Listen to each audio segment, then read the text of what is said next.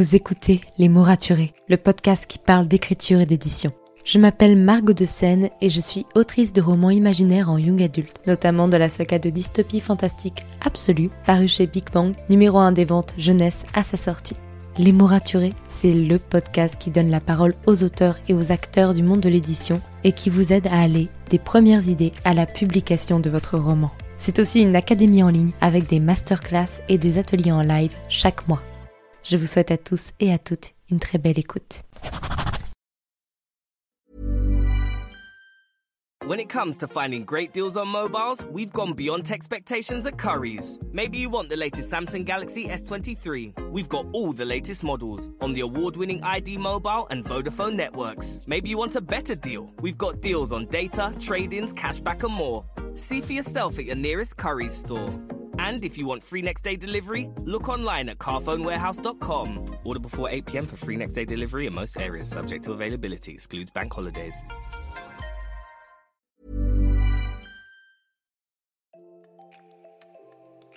Vous écoutez Les mots raturés, podcast d'écriture, d'édition et de communication. Le podcast est actuellement en vacances, mais vous propose pour patienter de découvrir ou redécouvrir ces interviews les plus inspirantes. Alors que vous soyez chez vous, au travail, sur la route des vacances ou en train de dorer sur une plage, je vous souhaite à tous et à toutes une très belle écoute.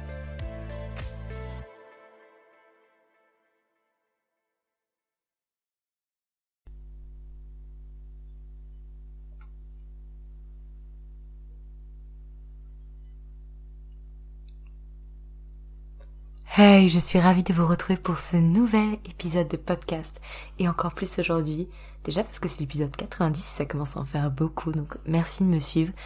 si vous venez de me découvrir, merci d'être là. Si vous êtes là depuis longtemps ou depuis le début, merci de continuer de m'écouter chaque semaine.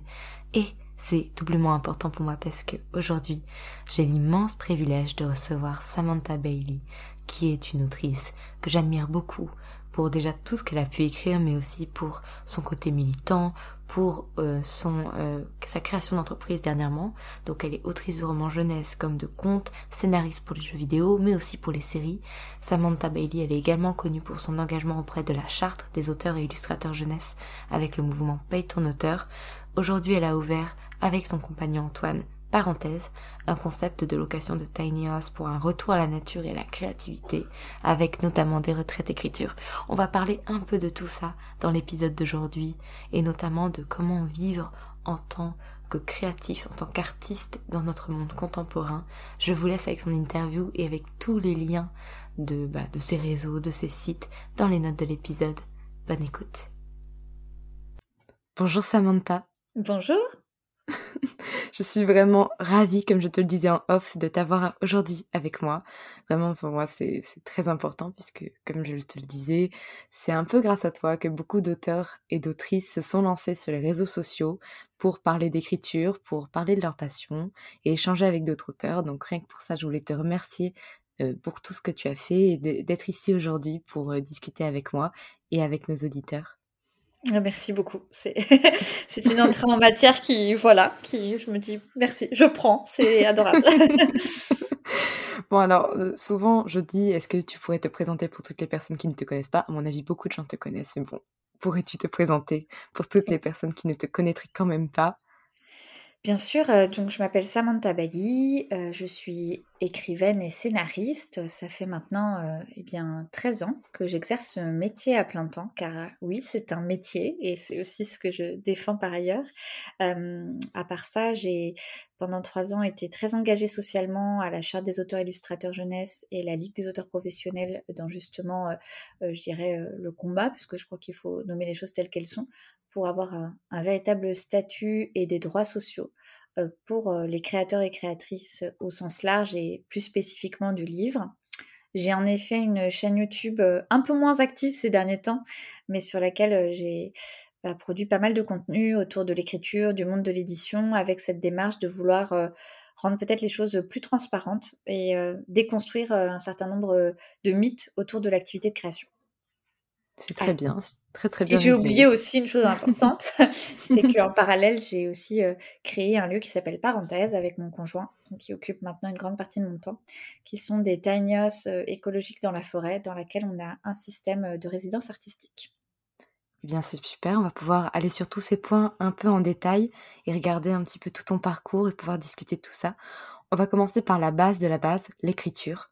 On te connaît pour euh, énormément de genres littéraires, donc des romans jeunesse, ou pas que jeunesse d'ailleurs, des, contes, des mangas où tu es scénariste, mais aussi du coup des jeux vidéo que tu scénarises, euh, et avec de la fantaisie, mais aussi du contemporain, avec les stagiaires. Comment tu fais pour jongler entre autant de choses?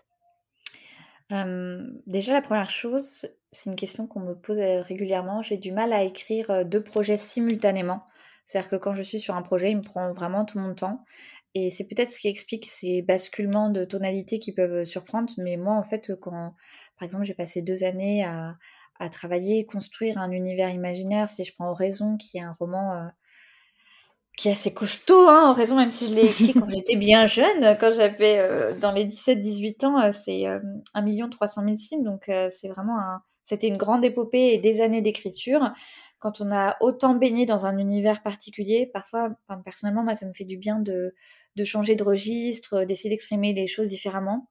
Puis il y a une autre chose, c'est que je pense qu'on commande pas forcément toujours ce qu'on a envie d'écrire, c'est que euh, la fantasy, par exemple, ça permet euh, souvent d'explorer des thématiques euh, parfois sociales, politiques, profondes, mais avec ce filtre en fait de l'imaginaire et qui, je dirais, presque une sorte de code qu'on va décrypter, mais qui demande un effort constant de construction de monde. C'est-à-dire que le principe de l'imaginaire ou de la fantasy, c'est que les personnes vont découvrir avec nous en fait euh, tout un univers qui est étranger, qui est autre, et donc pour euh, permettre de construire un référentiel et de rendre lisible cette histoire, euh, ça demande des recherches énormes, enfin un travail de construction en amont, je pense, qui est vraiment colossal.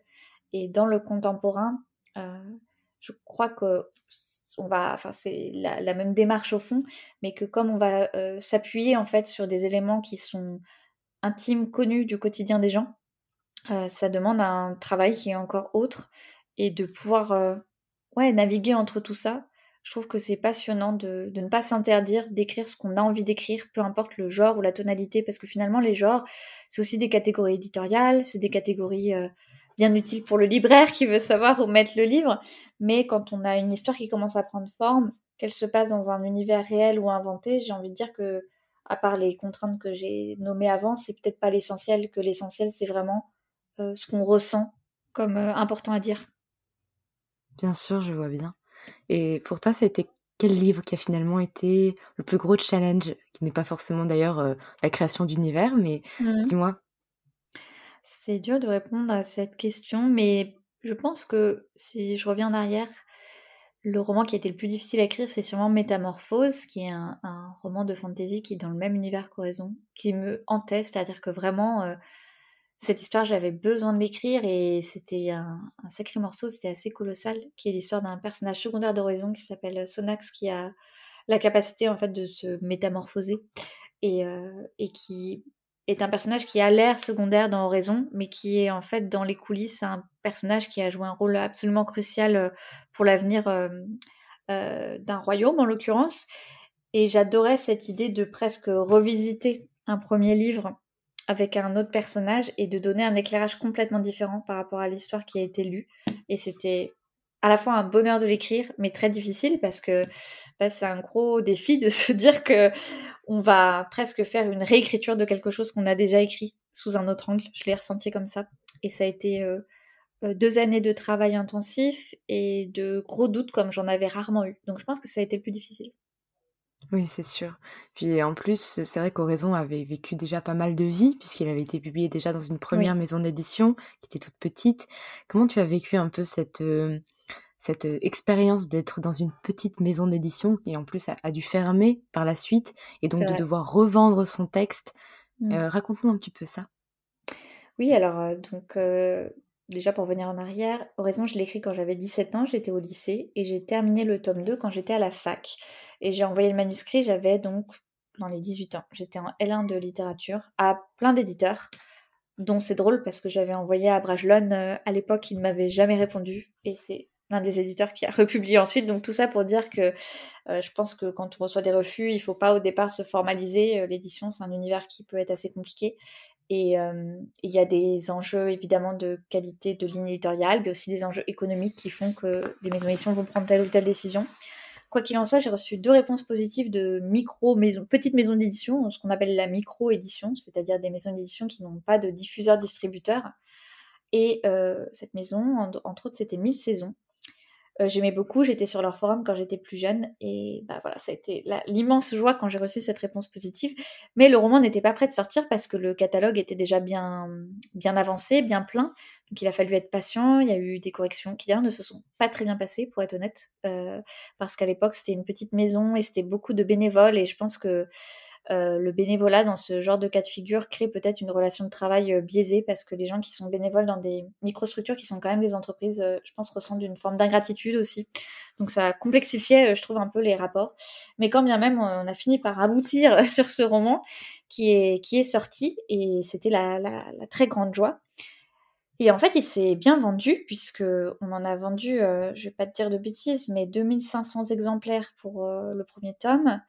Euh, juste sur les premières années en fait d'exploitation sans aucun moyen de diffusion. C'est-à-dire que les ventes se faisaient essentiellement sur des salons du livre. Donc c'était chouette parce que ça avait un côté hyper familial. Euh, je peux dire que j'ai vraiment appris dans le cambouis ce qu'était que l'édition parce qu'avec cette petite maison, je suivais euh, mes ventes en permanence en ligne, je répondais à mes lecteurs, je portais les cartons. Enfin, je veux dire, je faisais tout le côté manutention aussi de cet aspect de l'édition qui est le bah, l'apanage des toutes petites structures. Mais d'un autre côté, quand j'y repense, c'était aussi une petite maison euh, qui avait vraiment une éthique. Euh, les pourcentages étaient bons, il y avait un avaloir, il n'y avait jamais de frais avancés. J'hallucine quand je découvre aujourd'hui des petites maisons euh, plus grosses que celles que dans laquelle j'étais à l'époque, qui font carrément payer les déplacements des auteurs en dédicace, enfin des trucs.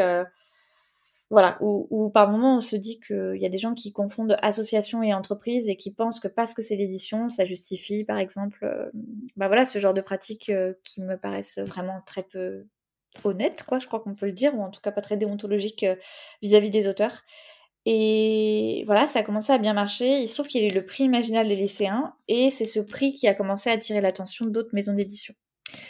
Mais comme j'expliquais, Mille Saisons, euh, c'était vraiment du bénévolat pour ceux qui l'avaient fondé, donc euh, Aurélia notamment.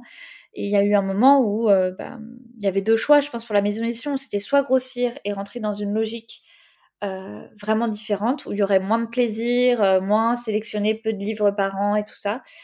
Ou alors, euh, eh ben, arrêter et abandonner, on va dire, le catalogue, le revendre. Et à ce moment-là, ouais, je me suis sentie hyper démunie parce que c'était une maison dans laquelle, en tout cas, moi, je me sentais bien. Et en même temps, c'est aussi une très bonne chose que ça soit arrivé parce que ça m'a permis de m'ouvrir à d'autres maisons d'édition et ça a permis aussi d'avoir des textes qui ont eu des vies euh, différentes et, de me lancer. Donc euh, c'était un peu difficile et finalement, bah, je, ouais, il y, a eu cette transition vers une autre maison d'édition qui s'appelle Brajlon. Il se trouve que bah, au début ça s'est très bien passé et, comme certains d'entre vous le savent peut-être suite à l'enquête de Mediapart euh, qui est parue L'année dernière, euh, le reste a été plus dur, on va dire. Euh, et euh, ce livre a re-retrouvé une vie chez le livre de poche récemment. Donc tout ça pour dire que sur ces dix années, c'est intéressant de voir qu'un livre, il vit. Le moment où il sort, c'est pas une vie définitive et gravée dans le marbre. En fait, il y a d'autres éditions, il y a des sorties poches. Et, la vie d'un livre, elle est longue en fait. Euh, enfin, on espère, on essaie de faire en sorte qu'elle soit longue et pérenne pour euh, bah, rencontrer des, lecteurs et lectrices sur le long terme.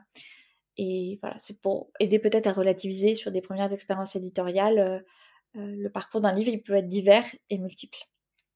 Oui, tout à fait. Et puis tout ce que tu as vécu là, finalement, ça nous amène en 2017 tu es élu président de la charte des auteurs et illustrateurs jeunesse pour faire entendre euh, la voix des auteurs, notamment sur les problèmes de statut, de cotisation, de stabilité de la rémunération et encore beaucoup d'autres sujets qui ont été abordés justement dans le rapport Racine.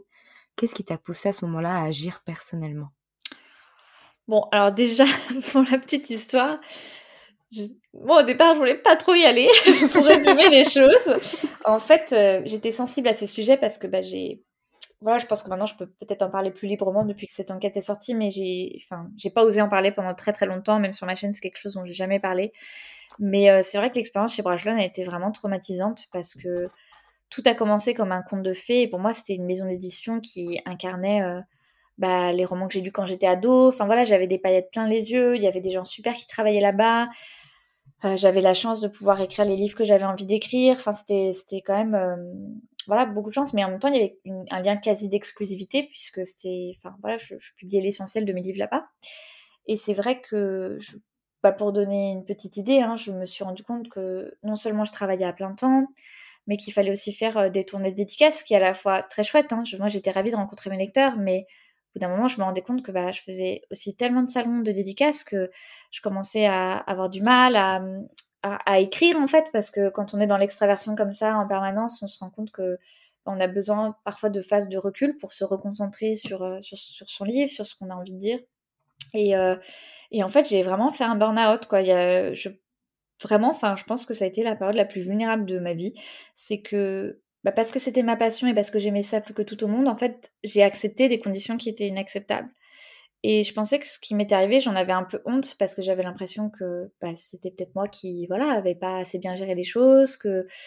Et en parlant avec d'autres auteurs-autrices, je me suis rendu compte que c'était une histoire, euh, en fait, très universelle dans la profession, que c'était quelque chose d'assez tabou, mais de très courant, que ce soit en BD, en jeunesse ou même dans d'autres secteurs. Et que bah, parce que, euh, euh, peut-être par la posture de l'auteur ou l'idée qu'on veut s'en faire, on essaie toujours de véhiculer des choses positives, pas par rapport à, voilà, au, fait aussi, je pense que comme c'est un métier qui est, on le sait, très difficile et quasiment impossible en fait, hein, euh, je pense qu'on peut le dire, hein, parce qu'il faut vendre vraiment énormément de livres pour pouvoir en vivre, etc. Euh, voilà, c'est compliqué. Et euh, je me suis rendu compte, moi, quand j'ai eu ces problèmes juridiques avec cette maison d'édition, que j'étais euh, dans une situation qui pouvait tout à fait être caractérisée du point de vue du droit du travail et que c'était des choses qui étaient tout à fait condamnables du point de vue du travail, du droit du travail, mais que comme en fait on considérait pas que je travaillais dans la société, euh, et ben on pouvait rien faire quasiment juridiquement pour moi. Donc il se trouve que j'ai trouvé d'autres solutions, mais ça m'a ça a commencé à me faire vraiment réfléchir et j'ai commencé à prendre conseil auprès d'organisations d'auteurs. Je me disais mais c'est quand même hyper bizarre. Enfin les auteurs autrices on crée, on passe énormément de temps et un temps qui est finalement euh, assez peu rémunéré, mais moi, à la rigueur, ok, c'est le deal de tout ça, voilà. Mais en même temps, euh, sur d'autres rapports, pas que la rémunération, mais sur euh, les congés parentaux, sur euh, les cotisations retraite, etc., bah, on est super vulnérable. On cotise, c'est-à-dire qu'on cotise comme des professionnels, on a des obligations de professionnels, mais on n'a pas les droits qui vont avec. Et ça, ce paradoxe, il a commencé à me travailler. Et il se trouve qu'en discutant avec euh, des auteurs et autrices, notamment Carole Trébor, qui était à l'époque euh, présidente de la charte, euh, comme je commence, j'ai commencé à creuser les questions juridiques par rapport aux problèmes que j'avais eus, elle m'a proposé de venir voir un conseil d'administration de la charte, un peu comment ça se passait, parce qu'ils avaient besoin d'aide. Et un jour, Carole a été malade, en fait, elle était hyper malade, et c'était un jour où il y avait une négociation avec le syndicat national de l'édition qui était importante, et elle avait vraiment besoin d'être remplacée parce qu'elle était malade. Et donc, comme j'étais un peu la seule du conseil d'administration qui connaissait les sujets juridiques, on m'a proposé d'y aller. Donc moi, en élève bien appliqué, j'avais tout préparé, euh, le code de la propriété intellectuelle, enfin voilà, c'était une négociation importante, donc j'y suis allée. Et en fait, quand j'ai découvert ces discussions, j'étais un peu hallucinée. Donc il y avait les, plus grands patrons de maisons d'édition autour d'une table, des organisations d'auteurs, et euh, bah, c'était très feutré, euh, on parlait de la transparence des rééditions de comptes et en résumé, euh, la réponse euh, d'un certain nombre, pas tous, hein, d'éditeurs autour de la table. Et quand je dis éditeurs, attention, c'est vraiment les PDG des grands groupes, hein, c'est pas des personnes qui travaillent au quotidien, c'est, je dirais, les, représentants des structures et des méga structures. c'était du genre, mais non, on ne peut rien faire et tout ça. Et puis, en fait, j'étais là, mais en fait, je comprends pas le code, euh, je prends mon code de la propriété intellectuelle, je dis mais en fait dans la loi vous avez des obligations. Donc en fait la question c'est pas que vous vouliez ou pas le faire, c'est que vous devez le faire. Et comment on commence à discuter pour que ça se fasse? Ça a été un tollé. C'était mais qui est cette fille? Enfin bon bref voilà. J'étais jeune, euh, j'étais blonde, euh, j'avais la moitié de moins d'âge minimum que les personnes autour de la table. Je pense qu'il y avait un petit choc des cultures aussi. Et puis une position, je dirais, assez syndicaliste par rapport à un milieu qui culturellement euh, n'aime pas employer le terme de travail, reste dans une représentation très romantique. Donc euh, voilà. Mais sauf que euh, ben j'ai commencé à creuser le sujet et j'en ai discuté avec Antoine, qui est maintenant mon mari, et je lui ai dit franchement, enfin je le sens pas, ça a l'air d'être horrible ce truc, c'est hyper dur et tout ça. Et il m'a dit écoute, je pense que tu es capable de le faire. Je pense que s'il y a quelqu'un qui peut le faire, c'est toi. tu connais aussi bien des sujets juridiques, tu es intéressé par ça. et en gros, je te soutiendrai moralement. Voilà. Et c'est comme ça que j'ai accepté de prendre ce mandat. Et ça a été vraiment les années les plus, comment dire, intenses de ma vie jusqu'ici, les plus intéressantes parce que j'ai appris énormément, mais aussi les plus chargées en désillusion peut-être parce que on se rend compte que c'est quelque chose qui nous dépasse complètement et qu'aussi engagé qu'on puisse l'être, comme je disais, cette expérience individuelle que j'ai vécue de vulnérabilité, quand après on gère ce genre d'association, et eh ben tous les jours on est confronté au quotidien à des collègues qui sont dans des situations sociales euh, euh, même graves. Je vous cite un exemple, mais euh, un ami auteur qui avait perdu son bébé, donc le décès d'un bébé, je pense que c'est un des trucs. bref, c'est quand même quelque chose d'absolument terrible. Et normalement, en cas de décès d'un enfant, on a le droit d'avoir bah, un congé, en fait, malgré tout parental, bah, pour avoir le temps de se remettre et de bah, processer son deuil. Et il n'arrivait pas à avoir ce congé-là, quoi. Et quand c'est des histoires comme ça tous les jours, c'est très dur. Et on se dit qu'il faut vraiment faire quelque chose et, hum, et on a quand même un sentiment d'injustice qui enfle parce qu'on se dit, mais quand même on ne demande pas la lune, comme le disait Bruno Racine lui-même, pourquoi ça bloque autant? Voilà. Oui, et puis euh, j'avais pris le temps personnellement de lire ce rapport, et c'était euh, c'était accablant de voir combien il contenait des choses simples. Et ah des choses qui paraissent normales finalement. Ah non, mais on se dit c'est la base. c'est, on se dit mais oui, c'est censé. Enfin voilà, c'est oui, oui, oui. Oui, vraiment, d'ailleurs, si vous ne l'avez pas lu, je vous recommande d'aller le lire. Bon, il y a quelques notions juridiques, mais de façon générale, vous verrez à quel point, en fait, la situation aujourd'hui des auteurs est précaire. Et c'est pas forcément, comme tu le dis, du fait des, éditeurs eux-mêmes qui travaillent dans les maisons d'édition, qui font juste leur job finalement, et qui euh, traitent parfois très très bien leurs auteurs, euh, il n'y a pas de souci avec ça, mais juste d'un milieu en tant que tel. Et pour toi, quels sont les actions concrètes qu'il faudrait mettre en place au plus vite pour que le monde de l'édition ne s'effondre pas avec ses auteurs? Bah, En fait, euh, bon, j'ai beaucoup réfléchi à ces questions, mais ce qui me vient maintenant, je pense que le rapport Racine est une très bonne base. La première chose qu'il faudrait faire, c'est euh, donner un véritable statut professionnel.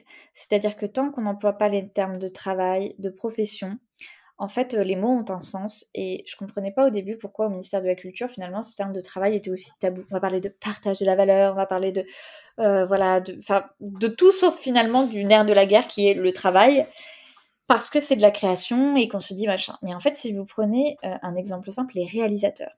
Les réalisateurs, ils sont juridiquement des auteurs, au sens du code de la propriété intellectuelle. Ça ne les empêche pas d'avoir un contrat de travail en parallèle, parce que quand ils sont dans, une, dans un moment où on va créer un film, et bah, tous les gens en fait qui sont impliqués à travailler sur ce film, ils ont une protection sociale, ils ont une rémunération, ils ont un minimum de droits. Et c'est normal. Et ça ne choque absolument personne.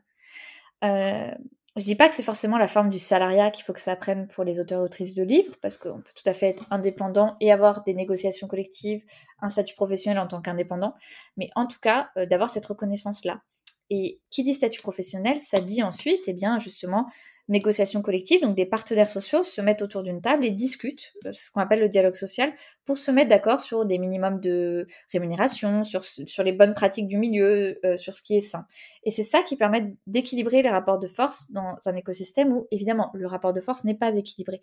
Quand euh, vous êtes un énorme groupe éditorial et que on est en chiffre d'affaires qui sont millions en milliards, et que euh, vous avez des avocats, un système juridique blindé et que votre but c'est euh, bah, voilà, de, de, générer de l'argent, enfin voilà, tout simplement, et de créer de l'emploi et c'est très bien, il n'y a rien de mal là-dedans. Mais en face, euh, l'auteur qui arrive pour signer son contrat, il, il n'est pas du tout dans un rapport de force qui est équilibré. Et, et en fait, ce que je dis, ça paraît extrêmement basique, mais je peux assurer que dans ce secteur, euh, quand on dit ne serait-ce que le terme de travail, c'est tout de suite non, on peut pas dire ça. Mais et donc je pense qu'il y a deux visions qui s'affrontent. C'est vraiment une vision romantisée euh, de l'acte de création. Euh, je dis pas qu'elle a pas sa part de vérité. Hein, c'est que évidemment qu'il y a une part un peu mystérieuse dans l'écriture ou dans la peinture ou dans le processus de création, que le temps n'est pas forcément facile à mesurer. Euh, mais comme en recherche en fait. Hein. La recherche scientifique, il y a aussi une partie du temps qui est absolument inquantifiable et on est quand même tous d'accord pour dire que c'est un travail, même si c'est un travail atypique. Et, hum, et, voilà, et en fait, on se rend compte que je pense que la première étape, ce serait d'instaurer ce statut professionnel et d'acter en fait que les auteurs et autrices euh, dans le livre, mais plus généralement les créateurs et créatrices, eh bien, ce sont des travailleurs d'une industrie. Oui. Et c'est un peu pour ça aussi que tu recommandes aux auteurs de peut-être faire appel à un agent littéraire pour rééquilibrer finalement ce, ce rapport de force et, et avoir quelqu'un euh, dans son camp finalement pour aider à comprendre les contrats. Oui, je pense que ça peut prendre plusieurs formes. En tout cas, euh, à titre personnel, l'agence c'était la solution euh, que j'avais trouvée parce que c'est vrai que maintenant, il faut dire que j'ai accumulé assez de compétences pour me défendre moi-même. J'ai quand même une agente, c'est pour dire, hein, c'est parce que je trouve que c'est vraiment important euh, d'avoir euh, aussi une expertise derrière soi. Et oui, je pense que, enfin, en fait, si on prenait ça dans n'importe quel autre milieu, on se poserait pas la question. On se dirait, j'ai, je, je, en fait, j'y connais rien juridiquement. Je vais quand même signer un truc qui m'engage euh, pour potentiellement toute ma vie, qui peut engager mes enfants parce que la propriété intellectuelle, elle est, elle est construite de cette façon-là. Euh, ouais, en fait, j'ai envie de savoir ce que je signe, quoi. Et ça, si je n'ai pas la compétence, je vais chercher cette compétence ailleurs. Ça me paraît logique. Mais dans, dans je dirais, dans cette romantisation du, du rapport auteur-éditeur, euh, infantilisant, en fait, euh, une histoire qu'on a envie de se raconter, d'un couple incroyable et tout ça, bah, tout, tout ça, tout, tout ce langage romantique, il va masquer cette réalité économique qui est pas toute l'équation, mais qui est une partie de l'équation et qui, du coup, doit être abordée. De même qu'un contrat, c'est la question de la relation de travail. Et une relation de travail, pour qu'elle euh, se passe bien, il faut déjà se mettre d'accord sur les termes en fait de cette relation de travail. Un contrat, c'est fait pour protéger les deux parties. C'est aussi ce qui va nous permettre de savoir de manière claire quelles sont un peu les règles qu'on établit entre nous comme un contrat. Là, du coup, je prends l'analogie volontairement, mais le contrat de mariage, quoi. Dire bon, bah, on fait quoi ensemble et comment ça se passe? Si, si, si, si, si. Et le fait d'anticiper tous les cas de figure, en tout cas le maximum, ça permet bah, de, de garantir un meilleur fonctionnement de la relation. Oui, d'accord. D'ailleurs, par rapport à ça, notamment au fait que c'est compliqué aussi de gagner sa vie en tant qu'auteur. En 2018, tu choisis d'auto-éditer un roman qui s'appelle mmh. La Marelle et de devenir une autrice hybride, ce qui était plutôt rare à l'époque. les auteurs hybrides, soit on était totalement auto-édité, soit édité en maison d'édition. Et pourquoi avoir fait ce choix et comment ça a été accueilli? Parce que ah, je, je me souviens personnellement, je te oh suivais Et, ça m'avait plutôt marqué. Ah ouais, non, c'était spécial. Hein. en fait, oui, bah, il y avait cette opportunité, j'en avais envie. C'était un roman. En fait, je savais sur ce roman qui s'appelait La Marelle, qui est un roman qui a été une fulgurance pour moi. C'est-à-dire que c'était une nécessité de l'écrire. Mais je savais, dans le cadre, on va dire, de mon chemin professionnel, que c'était un roman qui peut-être euh, euh, serait moins perçu comme commercial, on va dire, ou vendeur, et donc que ce serait plus compliqué euh, sûrement de, bah, de, trouver le bon éditeur aux bonnes conditions. Et j'avais pas envie de me... Comment, je sais pas comment expliquer. De m'interdire d'écrire ce que j'ai envie d'écrire aussi parce que j'ai choisi d'en vivre et je me resituais vraiment sur l'essentiel pour moi, qui était que c'est ce livre-là que j'ai envie d'écrire, c'est ça que j'ai envie de dire. Et quelque part, les problématiques de marché, j'avais envie de les tenir à distance. Et je me suis dit, mais pourquoi ne pas le faire moi-même, en numérique uniquement? Et en fait, quand c'est sorti, bon, déjà, il y a eu plusieurs choses. Euh, déjà, Livre Hebdo a sorti un article qui était un peu faux. Je pense que le journaliste, je pense qu'il n'avait pas très bien compris, mais enfin bref. Euh, le mot Amazon était prononcé et du coup, c'était fini. C'était vraiment dans les tours, c'était le grand mal, Amazon. Alors, je comprends parfaitement. Euh, euh, les personnes, les libraires et tout ça qui sont dans, oui, dans, cette volonté euh, d'essayer de rééquilibrer les choses par rapport à, un géant dans une position euh, de quasi monopole sur un certain nombre d'aspects. Enfin, je comprends parfaitement. Mais j'ai reçu, enfin, c'était l'horreur en fait, je recevais des messages de menaces pour le coup de, libraires tous les jours. Enfin, j'ai vraiment été harcelée. vraiment le type cyberharcèlement des réseaux sociaux. Des messages d'insultes, et puis c'était hyper bizarre parce que la réaction c'était mais elle va faire couler le monde de l'édition euh, parce qu'elle a fait ce choix. J'étais là non mais euh, enfin où on se calme. Euh, je suis que Samantha Bailly. Enfin je veux dire c'était pas Tatiana de René qui venait de dire qu'elle allait qu'elle allait sortir ça. Enfin et quand bien même on se dit mais où? On va garder le sens des proportions. Et je pense que c'était symptomatique à l'époque de d'à quel point quand même il y a un rapport à l'auteur très particulier dans le monde de l'édition qui, qui est à l'origine de tout mais il a quand même pas beaucoup de soutien euh, des autres acteurs de la chaîne du livre, je crois qu'on peut le dire, euh, dans cette situation de précarité, parce que c'est un système qui s'est construit sur cette précarité. Et donc, dès qu'il y a quand même quelqu'un qui ose un peu à un moment donné dire bah, Moi, cette précarité, à un moment donné, ça me va pas trop, donc je vais me passer d'une certaine partie des intermédiaires et faire ça. Pas totalement, mais en gros, j'ai envie de le faire. Il y a cette injonction paradoxale qui est qu'on vous tombe dessus en vous disant que c'est mal. Mais d'un autre côté, quand ce milieu euh, ne pourvoit pas forcément aux besoins de ses acteurs, bah, faut pas non plus s'étonner que des auteurs se tournent vers le financement participatif, vers l'auto-édition, etc. Je dis pas que l'auto-édition est la solution de tout, mais euh, je trouve que c'est totalement logique en fait euh, qu'à partir du moment où dans le monde de l'édition il y a de moins en moins de réel investissement sur les livres, qu'on demande de plus en plus aux auteurs de faire leur propre com, que les plus, je dirais, euh, polyvalents se disent à un moment, bah en fait je vais le faire moi-même le livre.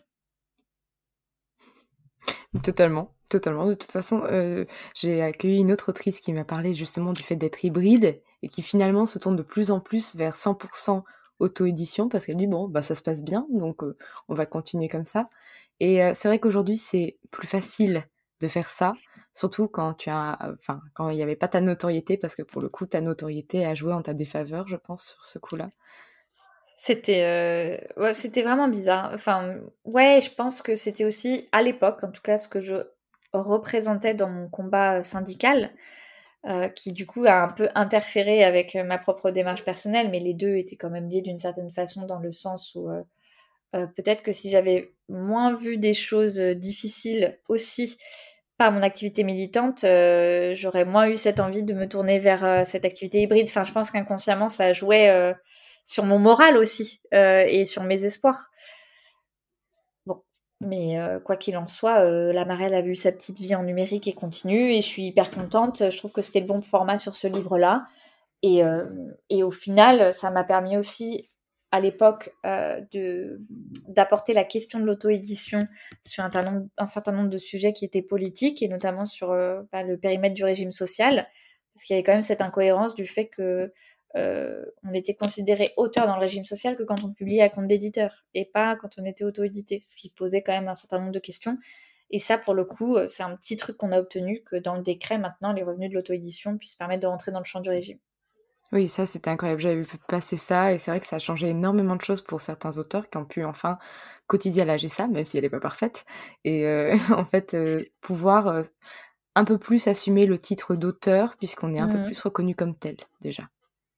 Oui, c'est ça et en fait, c'est une activité professionnelle donc je dirais que c'était intéressant de voir que même, socialement, dans le régime social, les éditeurs, quelque part, ce sont eux qui ont la voix au chapitre pour décider qui cotise, au régime. C'est quand même pas rien parce que dans les arts visuels, c'est pas pareil. Un plasticien, il peut tout à fait s'autodiffuser il sera dans le régime social. Donc c'était quand même une vraie inégalité entre les différents métiers de la création et euh, je dis pas que c'est parfait ou que ça va résoudre tout. Et je pense qu'il faudrait surtout que les auteurs auto-édités euh, s'organisent pour avoir leur voix et remonter leurs propres problèmes. Ça, ce serait vraiment intéressant. Mais, euh, mais ça prouve qu'il y a bien du retard par rapport aux pratiques. Bien sûr, bien sûr.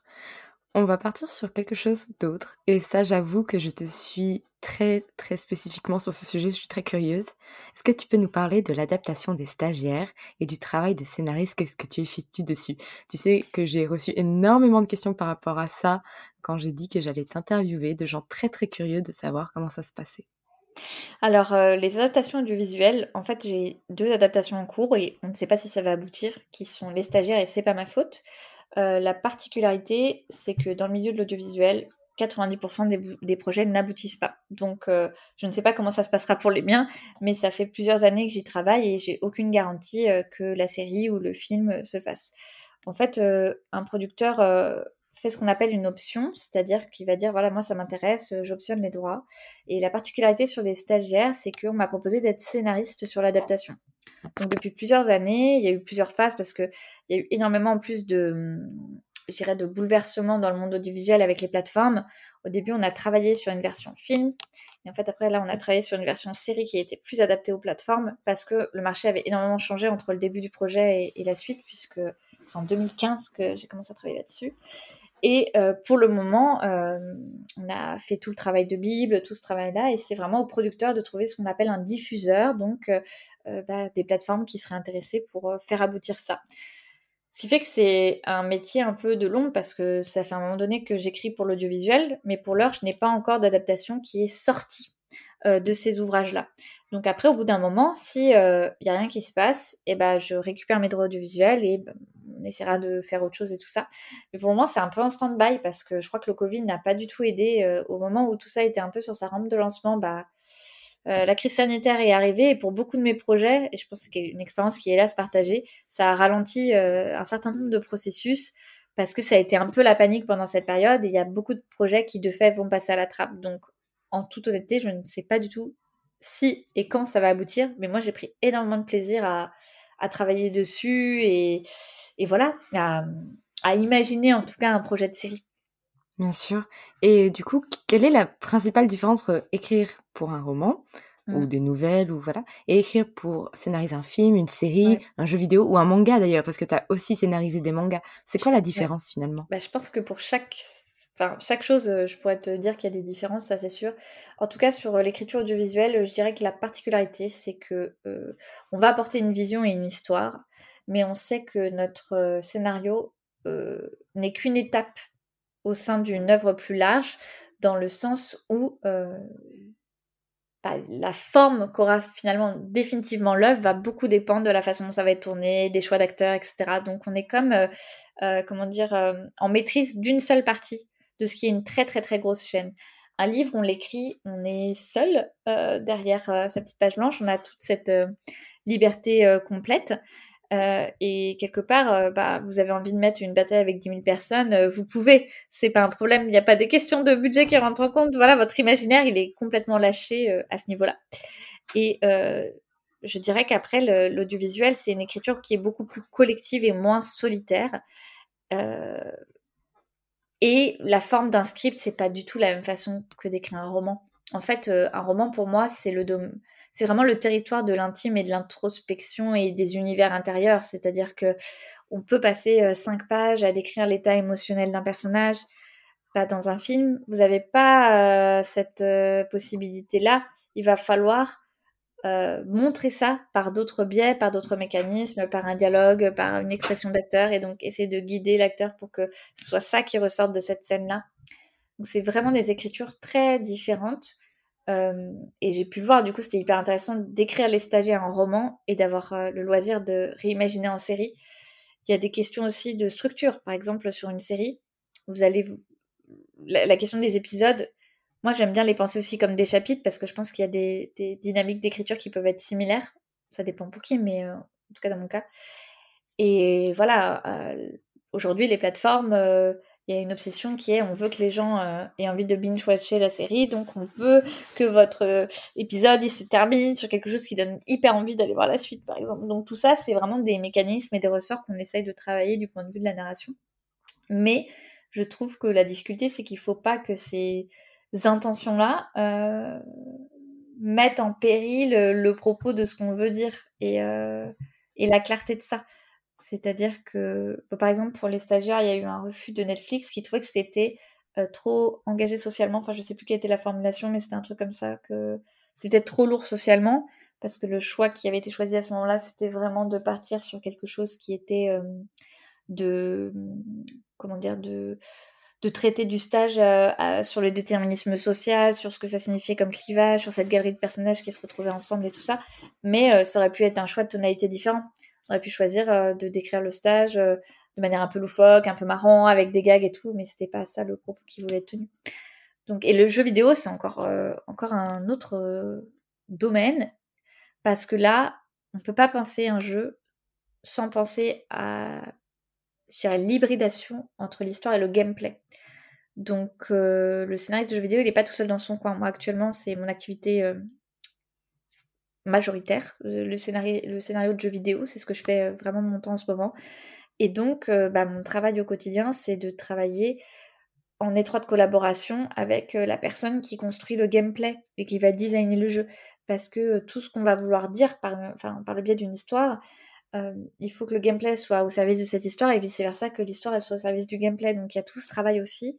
Et là, on est pareil dans un travail qui est collectif, c'est-à-dire que on est un, une partie de ce qui va être créé au final, et c'est extrêmement important l'histoire, mais on est une partie, et il va y avoir d'autres euh, parties prenantes dans le processus. D'accord. Euh, et, pour le manga, Ouais, parce que c'est pas toi qui dessine, donc comment tu travailles du coup comme ça? Bah Avec Sophie, enfin avec Mia en l'occurrence, on... en fait on se connaît depuis très longtemps, depuis que je suis ado et Mia était jeune adulte. Donc on est des amis et je pense qu'on a du coup une méthode de travail qui est assez spécifique et qui est liée au fait qu'on se connaît bien. Mais moi j'écris vraiment un déroulé de chapitres et d'histoires.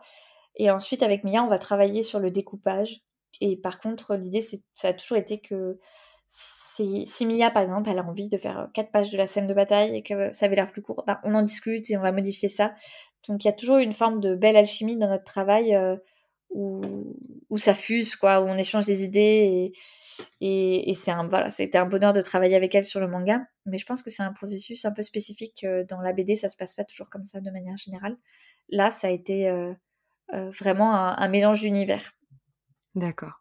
Ouais, à chaque fois, je regarde ça, je suis en mode, mais c'est génial de pouvoir dire qu'on fait à la fois bah, de l'écriture de romans, de, des jeux vidéo, de scénarios, de manga. avant, avant de te voir, je pensais pas que c'était possible finalement de d'écrire des mangas qu'on ne dessine pas. Tu vois, dans ma tête, les mangas c'était japonais, traduction. Oui, et j'imaginais pas du tout qu'on puisse en France écrire des mangas alors qu'on ne dessine pas. C'était vraiment une découverte en, te voyant sortir ça. Mais tu sais, je pense que je vais pas te dire de bêtises, hein, mais euh, on ne doit pas être plus de deux ou trois.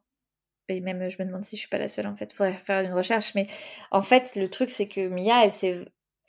quand, quand, Pika voulait faire la série avec elle, elle a dit Mais moi, je veux vraiment une scénariste et je veux vraiment que ce soit Samantha parce qu'on se connaissait et on avait depuis longtemps envie de faire un projet ensemble. Donc, c'est spécifique et ça pose des questions aussi de rémunération parce que dès qu'il y a plusieurs parties prenantes, voilà, l'éditeur ne veut pas forcément donner plus, donc ça peut être compliqué. Mais euh, au Japon, euh, il y a une organisation du travail qui est complètement différente. Au Japon, il y a quatre ou cinq personnes qui travaillent sur un manga en fait, et c'est pour ça qu'il y a un rythme de parution élevé. La France, je pense que le défaut, c'est que avec euh, le manga français, ils veulent faire comme les Japonais, mais sans s'en donner les moyens. C'est-à-dire que bah, les Japonais, pour avoir un rythme de parution de, de allez, deux à trois mangas par an, bah ouais, en fait, il faut une équipe derrière. Il faut quelqu'un qui dessine les décors, etc. C'est un peu ce qu'a essayé de faire Bastien Vives avec Last Man je sais pas si, ça t'est familier, mais euh, il y avait vraiment cette idée, ben, on va essayer de créer un petit studio et de pouvoir euh, avoir un rythme de parution plus élevé. Et, ça rejoint la question du métier parce qu'en fait, à partir du moment où on se dit, ah ouais, pour faire une bonne série qui sort régulièrement et qui tient les lecteurs en haleine et, où voilà, bah, ça demande du temps. On peut pas faire ça à mi-temps, on peut pas, enfin, on peut pas faire ça tout seul aussi parfois pour certains gros projets comme un manga, c'est vraiment un gros projet. Parce que sinon, un, manga français, le minimum, c'est un an tout seul euh, à pouvoir le réaliser avec des horaires de fouille. Oui, parce qu'il faut tout dessiner. J'avais fait une interview avec Aiden Detera, qui fait pas du mm. manga, mais qui fait de la webtoon. Et elle travaille avec plusieurs personnes qui l'aident dans. C'est elle qui dessine principalement, mais elle va avoir des personnes qui vont lui faire ses couleurs, des autres qui vont lui faire ses arrière-plans. Et elle dit sinon, je saurais pas tenir le rythme d'un épisode par semaine. Et ces épisodes en soi paraissent courts, quand on les regarde d'un point de vue très extérieur et on se rend pas compte finalement de la charge de travail qui est à chaque fois derrière et du, bah, du fait que toute seule, elle saurait pas tenir ce rythme-là finalement. C'est ça. Si on quitte l'écriture, on arrive sur le projet dans lequel tu t'es lancé dernièrement en 2021 avec ton compagnon Antoine. Et c'est une toute nouvelle aventure via une campagne Ulule, celle de Parenthèse Tenios, qui est née d'un voyage. Est-ce que tu peux me raconter comment cette idée, elle s'est construite à la base? Tout est un peu lié. Euh, c'était avant la crise sanitaire, donc c'était fin 2019. Ça faisait un petit moment qu'avec euh, Antoine, on caressait l'idée de voyager. Euh, on voulait faire ce voyage avant, mais il se trouve que ma maman est tombée gravement malade et ça a repoussé ce projet qu'on avait. Et ensuite, bah, ma maman est décédée et on commençait à se poser pas mal de questions avec Antoine de, en fait, qu'est-ce qu'on veut vraiment faire de nos vies? Moi, j'étais très prise par l'activité militante, mais je pense qu'Antoine voyait que ça me faisait du mal, en fait, parce que euh, j'essayais de tenir bon, mais c'était, en fait, c'était de la politique euh, et du syndicalisme. C'était très violent. Euh, mais c'est logique parce que quand on est exposé à, je dirais, des, des, enjeux aussi forts économique ou de changement de législation, bah, en tant que personne toute seule, euh, moi j'étais bénévole en fait. Normalement, les gens qui font ça, je sais pas, c'est des lobbyistes ou des politiciens qui ont des équipes de cabinet derrière. Moi, j'étais toute seule avec mes chats et évidemment le conseil d'administration et tout. Mais ce que je veux dire, c'est que physiquement, dans ces réunions, euh, euh, même si j'étais très entourée mentalement par mes collègues, bah, quand je suis quand même seule à une réunion au ministère de la Culture, je, recevais en fait cette forme de, de violence. Et je pense qu'il y avait une partie de sexisme aussi dans tout ça qui mériterait un podcast dédié sur le sexisme dans l'édition, mais bref. Et, Et donc, on commençait à se poser des questions. Et Antoine, on a commencé à se dire, on a vraiment envie de partir et de faire un point. En fait, faire un point, déjà de passer du temps en couple, de se poser des questions. Antoine commençait à voilà, s'interroger sur le choix de vie qu'il était en train de faire. Et puis, on commençait à caresser l'idée d'avoir un enfant. Et moi, je disais, Antoine, ma peur, c'est que euh, bah, comme je suis celle qui travaille à la maison, quelque part, je me retrouve euh, bah, la personne euh, à charge de tout. et je me posais vraiment des questions sur la conciliation de la maternité, de l'écriture et tout ça. Donc on est parti et notre voyage, ça a été vraiment un voyage nomade puisqu'on a fait les États-Unis, le Canada le Japon en sac à dos. tous les deux ou trois jours, on était dans un endroit différent et on, est, on logeait. Enfin, l'idée c'était que soit on était chez l'habitant, ou soit on était dans des habitats vraiment insolites. Et c'était vraiment trop chouette. Par exemple, au Canada, quand je suis arrivée et que j'ai dit que je faisais ce voyage, il y a une personne qui suivait ma chaîne depuis longtemps et qui était une de mes lectrices qui m'a contactée. Elle avait un appart à Montréal. Du coup, on est allé vivre dans cet appart pendant plusieurs jours et on les a rencontrés. On a trop sympathisé. Voilà, enfin, ce voyage, ça a été vraiment euh, hyper beau dans la chaîne des événements de comment ça se passait parce qu'on l'entretenait aussi sur un blog. Donc, les gens savaient où on était au fur et à mesure. Et en même temps, euh, on était intéressé par tout ce qui était habitat insolite. Parce qu'Antoine et moi, on est passionnés par les maisons. ça, c'est très monacholet, mais vraiment, euh, c'est pour ça aussi que j'adore ces livres. Hein, mais l'espace domestique, c'est peut-être un truc d'écrivain qui est derrière son écran, euh, sur son bureau, mais on est passionné par ce que les espaces disent de nous, sur comment on se sent dans un endroit. Enfin, c'est vraiment un truc qu'on aime bien tous les deux. Et on s'est retrouvés à vraiment vivre dans des endroits assez euh, fous, quoi. Genre, on est parti une semaine vivre euh, avec un moine bouddhiste dans un temple bouddhiste au Japon. On allait vivre dans une yourte euh, au bord d'un lac paumé au fin fond du Québec. Enfin, on est allé dans le domaine des Navarros. on a vécu dans ce qu'on appelle la Hogan, qui est un habitat, un habitat typique des Navarros. donc, on était en plein milieu du désert. Il y avait vraiment personne. Il y avait des étoiles au-dessus. On se disait juste, mais en fait, on est trop bien ici, c'est génial. Et hum, on a commencé à se dire, mais en fait, qu'est-ce qu'on fait à Paris? Euh, C'est quoi le but de tout ça dans l'histoire? Moi, finalement, bah, le militantisme, évidemment que j'y tiens et que j'ai ce désir de justice et qu'en plus, quand. Voilà, je, je veux pas apparaître prétentieuse ou quoi que ce soit, mais je pense que c'est un truc que je faisais bien en fait. Puis le problème, c'est que c'est un truc que je faisais bien, mais qui me faisait du mal. Et donc à un moment, on se dit, mais ok, c'est bien, juridiquement, j'avais les compétences et je pense que, que vraiment, ça a été un engagement. Euh, hyper intéressant, mais à partir du moment où je me sens mal, enfin, c'est qu'il y a un problème, c'est que là, il faut, faut, faire autre chose. Donc, ça a été tout un chemin de réflexion. Et quand on est rentré, bah, on a découvert que j'étais enceinte. Donc là, c'était. Voilà, on a ramené le bébé du Japon, donc c'était vraiment trop génial. Et on a commencé à se dire, mais en fait, ce bébé, euh, est-ce qu'on a vraiment envie de l'élever à la ville? Et c'est vrai qu'ayant grandi à la campagne, et ayant perdu ma maman il n'y a pas longtemps, je me disais, mais je commençais à mieux comprendre pourquoi ma mère euh, avait voulu nous élever à la campagne, parce que très longtemps j'avais des disputes avec elle sur ce sujet, parce que j'étais là, mais moi j'adore vivre à Paris et tout. Mais quand j'ai commencé à me projeter en tant que mère, je me disais, mais qu'est-ce que j'ai envie de transmettre de prioritaire à mon enfant? Bah, J'aimerais bien que mon enfant, en fait, il sache ce que c'est que des légumes et qu'il voit euh, comment on les récolte. J'aimerais bien qu'il en fait, qu'il sache que c'est que la nature, enfin la vie, quoi, au sens propre, et qu'il ait ce rapport, euh, mine de rien, à la nature dans lequel j'ai été élevée, même si je l'ai quitté un moment, qui fait partie de moi, et je pense qu'il m'a inculqué euh, beaucoup de douceur. Et, euh, et ça, je trouve que c'est une valeur que j'avais envie de transmettre. Et donc, euh, bim, la crise sanitaire. La crise sanitaire, on commence à se poser des questions, d'autant plus l'histoire de chômage partiel et tout. Et là, Antoine se met à fond dans la recherche d'un petit bout de forêt. Et il trouve ce terrain, donc il y a un ancien terrain de caravaning dans la forêt d'Orléans, et on va le visiter, mais on, était, voilà, on avait ces envies, ce projet, où on commençait à penser à ces tiny qu'on avait vus, on, dessinait des choses. Et on visite cet endroit qu'on trouve magnifique. On repart, je me souviens, on repart en voiture et je dis Antoine, euh, bah, je crois que je me vois bien vivre là. Voilà. Pour la petite anecdote, euh, c'est ce qui a déclenché euh, mon accouchement, puisque les grands tours de terrain enceinte de 8 mois et demi, euh, voilà. Et donc voilà, donc quelques jours plus tard, maternité, petit Lucas qui est né. Et bah, deux mois après, on fait nos bagages, on, décide bah, de partir sur ce terrain dans la forêt et de lancer cette aventure parenthèse, puisqu'Antoine démissionne de son travail à ce moment-là. Et on se dit, bah ok, qu'est-ce qu'on a vraiment envie de faire? Nous, on adore les maisons, donc on va, on va construire des petites maisons dans la forêt donc des tiny houses avec une magnifique vue sur la végétation, qui sont des habitations idéales, c'est-à-dire dans un espace minimaliste qu'est-ce que pour nous la petite maison idéale, celle dans laquelle on se sent bien, celle dans laquelle on a l'essentiel, dans laquelle on se dépouille. Et on va faire appel à des artistes pour les personnaliser, puisqu'il était hors de question évidemment de, de, de faire un projet sans cet élément-là, évidemment. Et puis on voulait ce côté unique et que ce soit un peu un refuge aussi d'artistes. Et voilà, et là, c'était un peu le pari complètement fou parce qu'on a déménagé euh, en quelques mois, euh, on a tout quitté, on pose nos bagages et là, on, voit l'état du terrain où il y avait 33 tonnes de déchets parce qu'on s'en était pas rendu compte parce qu'il y avait la végétation, mais quand l'hiver est arrivé, on a vu en fait tout le travail euh, environnemental qu'on avait à faire et on s'est lancé. Et ainsi, le 1er juillet a ouvert Parenthèse, qui est vraiment un lieu hybride mêlant euh, tourisme durable, euh, résidence d'artistes, euh, enfin, plein de choses en même temps. On fait des retraites créatives. C'est un lieu en plein cœur de la nature, un petit paradis dans lequel on, s'est autorisé à faire ce qu'on avait envie de faire.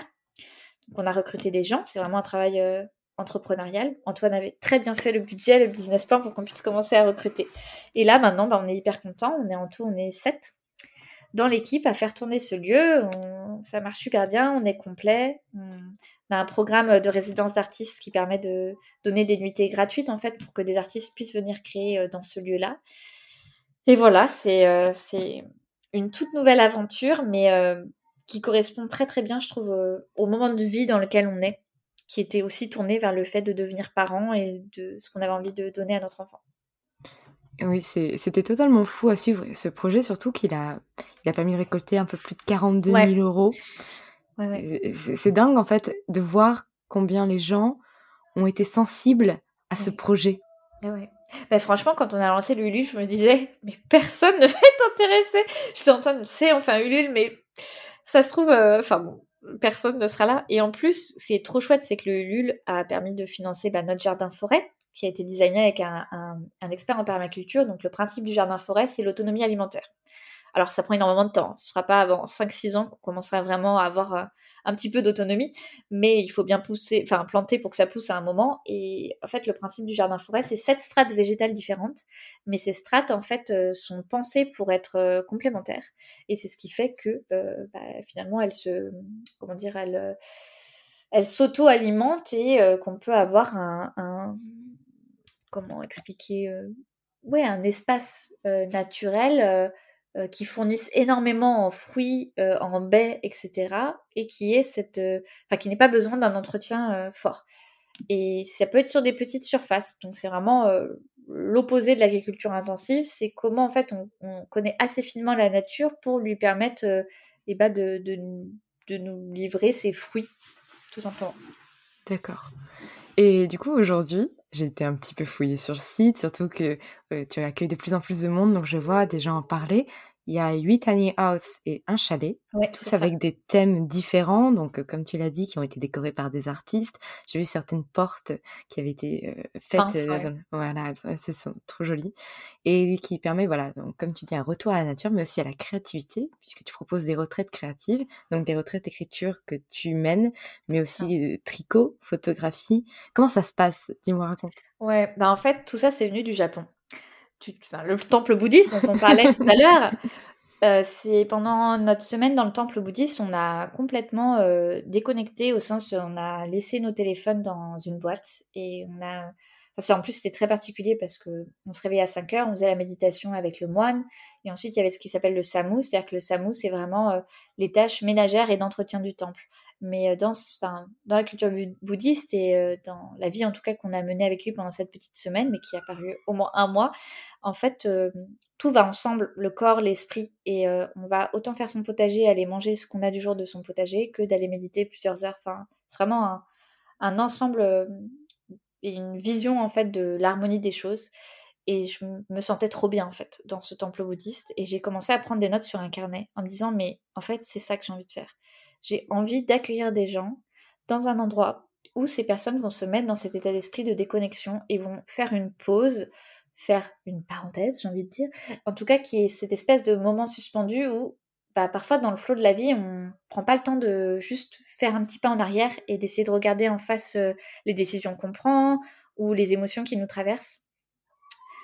Et en fait, euh, j'ai retrouvé il y a pas longtemps ce carnet et dans mon carnet, il y a déjà exactement le programme de la retraite créative qu'on a lancé. Donc, je pense que tout ça vraiment euh, allait ensemble. Et j'ai dit, Antoine, moi j'ai envie de faire des retraites créatives. Il m'a dit, très bien, faisons des retraites créatives. Et j'ai vraiment repris quelque part euh, bah, l'expérience du temple bouddhiste, mais sans le côté spirituel, parce que je pense que c'est souvent des expériences qu'on voit plus euh, par rapport à des croyances. Et là, mon idée, c'était pas par rapport à la croyance, euh, peu importe qu'on soit bouddhiste, musulman, chrétien, enfin, c'était vraiment pas la question. Là, c'était plutôt de se dire quel moment je me donne à moi-même et quelle place je laisse à la créativité dans ma vie. Donc c'est pas du tout un truc euh, pour euh, dire euh, venez et je vous promets vous allez publier plein de livres et tout. C'est pas du tout ça. C'est vraiment juste dans la vie faire cette petite pause dans un endroit naturel qui est propice pour créer et s'octroyer un temps qu'on se donne pas l'habitude pour faire des choses créatives. Et là c'est un peu comment dire en décalage avec tout l'aspect professionnalisant, c'est retour en fait au-delà de toutes ces contraintes professionnelles et tout ça sur je dirais, le plaisir pur et la démarche de ce que ça nous apporte de créer quelque chose. Que ce soit dans une démarche professionnelle ou non, ça n'a aucune importance. Et donc, toi, tu accueilles les gens pendant une semaine. Alors, j'ai vu qu'il y a des moments où vous écrivez ensemble, des moments où, ils écrivent seuls, des lectures de textes. Euh, c'est sympa, en fait, parce qu'on a souvent l'habitude de voir euh, bah, des écrivains seuls. Finalement, c'est un métier très, très solitaire. Et euh, cette proposition en fait permet de, se sentir beaucoup moins seul dans le processus créatif et c'est ça que je trouve incroyable quand même. En fait, ce qui est chouette, c'est que c'est ce que m'ont beaucoup dit les personnes qui font les retraites et là elles sont complètement complètes parce que par exemple la première retraite elles se sont toutes réinscrites pour une retraite l'année prochaine donc ce que j'adore c'est que ça a créé un groupe déjà enfin ça je Paris réussi moi j'avais trop peur je me suis dit au début mais mais si les gens s'entendaient pas, ou voilà, bah c'est vrai, enfin, on met quand même des inconnus ensemble et on leur demande de livrer des choses très intimes pendant une semaine, c'est un peu particulier. Mais il fallait penser les choses dans les équilibres. Ça, c'est vraiment quelque chose de fondamental euh, dans la vie en général. C'était de se dire, il faut qu'il y ait des phases en commun, mais il faut vraiment qu'il y ait des phases de solitude. Et si on respecte un certain équilibre entre les deux, je pense que ça se passera bien. Et donc, il y avait des moments où les filles, bah, elles étaient toutes seules dans leur et elles écrivaient. Et après, on faisait la mise en commun, on faisait des lectures à voix haute. Et en fait, ce partage, c'est-à-dire le moment où on se lisait les textes à voix haute, c'était magnifique parce que déjà, il y avait des choses bouleversantes. Enfin, il y a eu des larmes, enfin, il y a une énergie, il y a un truc qui se crée, il y a quelque chose qui se scellait en fait entre les personnes. Et aujourd'hui encore, les personnes des retraites, elles ont leur groupe WhatsApp où elles s'envoient leurs textes et tout. Et je trouve ça génial que ça ait pu créer aussi une sorte d'émulation collective entre des personnes autour de l'écriture et de se dire que bien sûr qu'on a besoin de solitude pour écrire, mais ça peut être aussi le, le vrai partage de sa pratique, de ses envies, et la, beauté de lire les textes à voix haute et de les sentir sonner comme ça, voilà, j'en garde un souvenir euh, super ému. J'imagine bien. Et du coup, petite question, c'est quoi ta tiny house préférée? Ah, c'est la mienne. en fait, elles sont toutes très belles, mais il y a la mienne qui est Rigel. Pour la petite anecdote, c'est, euh, euh, je l'ai appelée Rigel, c'est justement un, clin d'œil à ma maman puisque euh, bah, avant de partir, ma maman m'a dit que si elle devait aller dans une étoile, euh, ce serait dans l'étoile Rigel. Donc voilà, j'ai nommé euh, toutes les tiny par rapport aux étoiles, ce qui est un clin d'œil à Horizon. Et dans Horizon, je sais pas si tu te souviens ou pas, mais les personnes pensent que quand elles meurent, elles se réincarnent sur des étoiles. Et donc voilà, c'est, enfin ça, c'est, je l'ai jamais dit avant, hein, tu vois, mais c'est des choses que j'ai pas exprimées publiquement, mais tout parenthèse, ça a été aussi un vrai, un vrai tissage un peu intime autour, euh, voilà, autour des choses qui pouvaient être importantes et qui ont du sens. Et donc, c'est forcément ma préférée. et puis, il me semble que dans celle-ci, tu as mis tes livres préférés dans la bibliothèque. Tu laisses des livres un peu partout. C'est ça, en fait, euh, on demande à chaque artiste ou écrivain de créer sa bibliothèque idéale. Donc, chacun a choisi ses dix livres préférés de toute la vie. Et c'est génial parce que, bah, par exemple, Mona Cholet a fait une tiny, et quand on rentre dans la tiny, et qu'on voit les 10 livres préférés de Mona Cholet, enfin, déjà on a tous envie de les lire, mais c'est chouette parce que ça permet aussi vraiment de découvrir des lectures et le fait de leur demander vraiment de choisir ce qu'ils préfèrent eux et ce qu'ils devraient garder, genre sur une île déserte ou je sais pas quoi, euh, ça fait que ça fait une sélection de, livres euh, et très différente dans chaque habitation et très marquée aussi parce que euh, bah, c'est forcément des, des, livres puissants. Oui, qui en tout cas ont eu de la puissance et qui résonnent avec la tiny. Ça. J'ai une question des auditeurs, parce que j'en ai eu beaucoup finalement, mais euh, toutes se rapportaient un peu à ton parcours, donc on a pu les explorer, mais celle-ci, je la trouve très intéressante. Comment avoir une vie stable en ayant des métiers artistiques? Alors là, je vais essayer de répondre. Franchement, c'est vraiment une bonne question. Et c'est très compliqué. En fait, je pense qu'on peut avoir une vie stable en ayant des métiers artistiques à partir du moment où on est dans, un, dans une industrie qui considère que les créateurs et créatrices ont droit à la stabilité. Et là, je vais te donner un exemple, c'est que franchement, moi, mes 13 années d'écriture, je regrette absolument rien. C'est-à-dire que tout ce que j'ai vécu, ça m'a énormément enrichi. Je ne serais pas la même personne ou quoi que ce soit. Mais euh, même en commençant à pas mal gagner ma vie avec ça et avec l'écriture, euh, la plus grande instabilité, je pense, c'était toujours de se dire, je ne sais pas de quoi sera fait demain. Parfois, c'est stimulant, mais parfois, c'est très paralysant. Pour une simple bonne raison, c'est à moins d'être un riche héritier ou je sais pas quoi. en fait, euh, la vie, c'est le quotidien, c'est c'est la réalité très pragmatique de tout ce qu'on a à faire. Et par exemple, d'être parent aussi, c'est c'est c'est une vraie question sur comment on trouve des équilibres avec avec sa créativité et tout ça. Mais ce que je constate, c'est que je pense qu'il faut soi-même se donner le droit à cette stabilité et pas penser que c'est une malédiction et que les métiers artistiques c'est que fait pour vivre dans la tristesse, la pauvreté, la souffrance et l'incompréhension. je trouve cette vision absolument affreuse de la créativité au sens large et que on peut se la construire. Ça demande plusieurs choses déjà. C'est un équilibre entre sa rationalité et sa partie, je dirais, euh, de rêve ou d'autorisation d'aller se balader dans ce qui peut sembler impossible, parce que ça, on en a besoin. Je veux dire, euh, on se lance pas dans l'écriture d'un roman de 400 pages en étant quelqu'un de complètement raisonnable, je pense, je pense parce que voilà, c'est, c'est, c'est comme le processus de recherche, c'est ce que je disais, c'est incertain. À la fois, on a beaucoup de joie, et puis il y a des moments où on a des peines, et par moments, on trouve que ce qu'on a fait, ce qu'on a écrit, c'était bien, et puis en fait, après, non. Euh, je pense qu'il faut se poser la question de pourquoi on écrit, et que il faut aussi différencier euh, écrire pour soi et écrire pour être lu. Euh, je dis pas qu'il y a une bonne ou une mauvaise réponse de l'un ou de l'autre, mais moi, par exemple, en ce moment, j'écris un livre que je suis même pas sûre de vouloir publier, mais je suis hyper en paix parce qu'en fait, j'aime écrire ce livre et que ça me plaît et que, bah voilà, j'ai un peu mis à distance, comme on disait, les problématiques plus euh, du marché de l'édition et tout. Mais j'ai besoin d'écrire ce livre, ça me fait du bien, je le fais.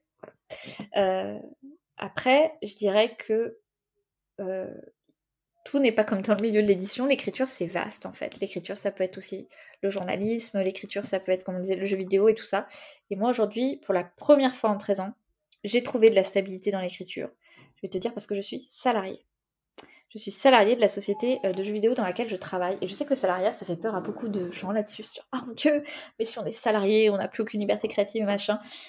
Et en fait, euh, j'ai eu le choix euh, d'être en statut artiste-auteur ou salarié. Et en fait, j'ai commencé à réfléchir je me suis dit, mais en fait, concrètement, je fais quoi au quotidien? Bah, concrètement, j'écris et c'est chouette. Et c'est le reflet aussi de ma personnalité et de mon parcours et de ma singularité, du regard que j'ai sur le monde. Mais en fait, je suis au milieu d'autres gens qui travaillent comme moi, qui vont aussi nourrir, par exemple, là en l'occurrence, un jeu vidéo. Et donc, bah, si je dois être honnête sur la relation que je vais entretenir avec les autres, bah ouais, en fait, je, je, je, travaille et j'ai envie de cette stabilité. J'ai envie de me projeter en me disant que bah, j'ai envie d'écrire, par exemple, là sur ce jeu, sur les prochaines années. Et que c'est ce que j'ai envie de faire. Et ça me convient très bien. Et ça me rend très heureuse en fait aussi de d'être comment dire euh, bien considérée. C'est-à-dire que euh, être salarié pour écrire ça devrait pas être un truc incroyable en fait. Si on a envie de sa liberté et juste envie de bosser 4 ou 5 mois sur tel ou tel projet, c'est pas le sujet. Mais si on a envie de se projeter sur la durée, je me souviendrai toujours de Bernadette qui est l'autrice de Tom Tom et Nana. Euh, Tom Tom et Nana, Bernadette était salariée chez Bayard. Elle était salariée, elle avait ses droits d'auteur en plus, mais elle était salariée. Tom Tom et Nana, c'était, elle, était, illustratrice et salariée. Et je me souviens de Bernadette qui me dit à un repas, mais tu sais, Samantha, c'est la meilleure chose qui me soit arrivée. Et j'avais du mal à la croire parce que moi, j'étais un peu genre, mais attends, salariée, mais c'était trop pénible d'être tout le temps. Et en fait, je comprends ce qu'elle veut dire parce que euh, c'est aussi une forme de protection en fait sociale qui est donnée et c'est une reconnaissance de son existence et de son travail.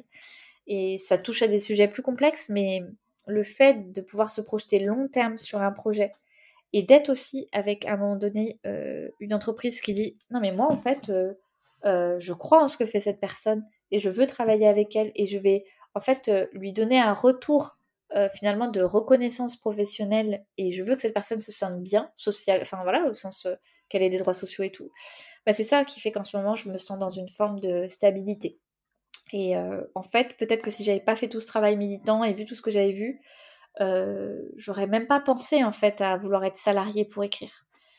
Et après, il faut vraiment tomber sur la bonne boîte, hein, je suis complètement d'accord, mais je trouve ça super intéressant de se rendre compte que bah, aux États-Unis, c'est un truc qui est tout à fait normal en fait. Je veux dire, euh, les BD que vous voyez, tout ça, bah, beaucoup d'auteurs, ils sont, ils sont salariés pendant un temps, et puis après, ils font autre chose et tout ça. Mais pendant la période où ils créent, on estime qu'ils sont, voilà, des véritables parties prenantes. Et voilà, je...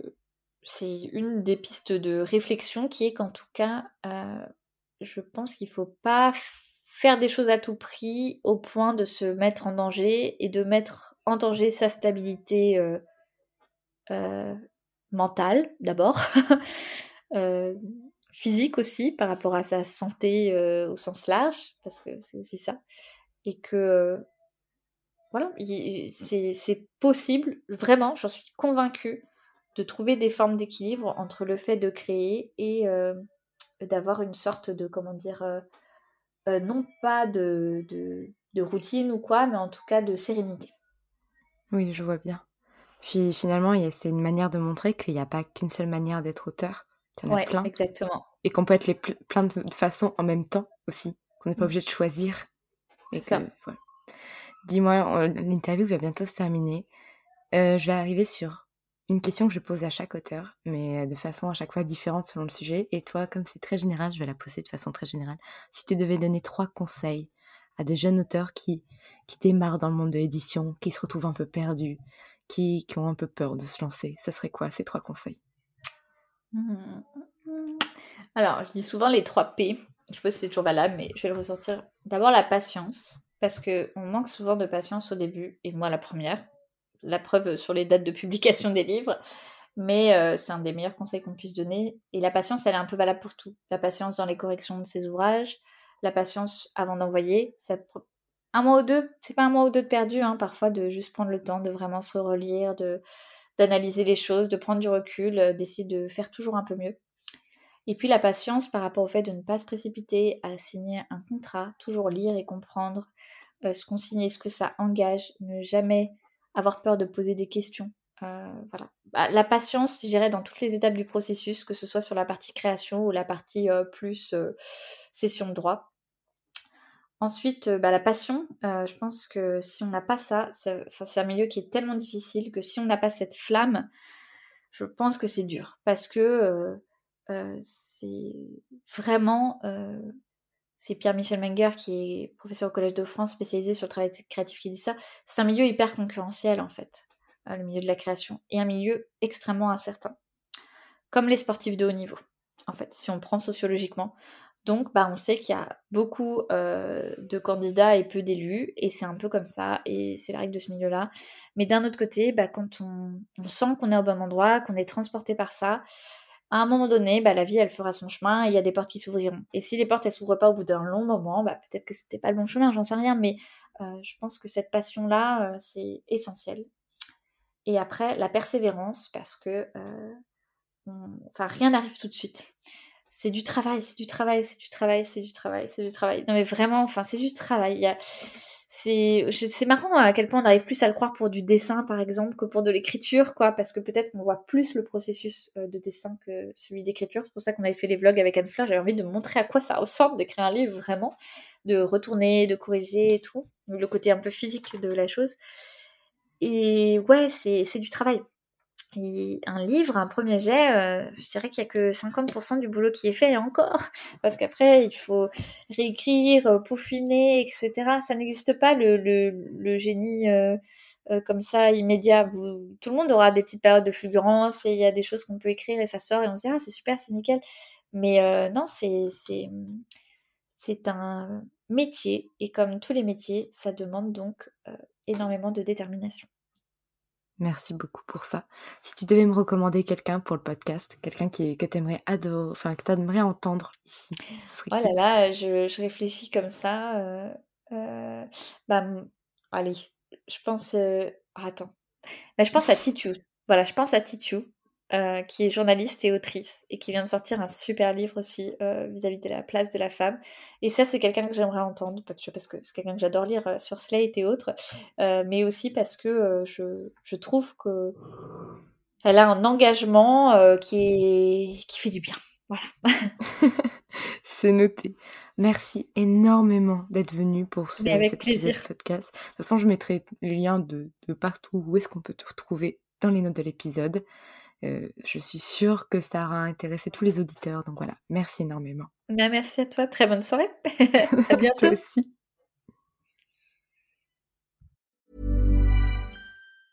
When it comes to finding great deals on mobiles, we've gone beyond expectations at Curry's. Maybe you want the latest Samsung Galaxy Z Flip 5. We've got all the latest models on the award winning ID Mobile and Vodafone networks. Maybe you want a better deal. We've got deals on data, trade ins, cashback, and more.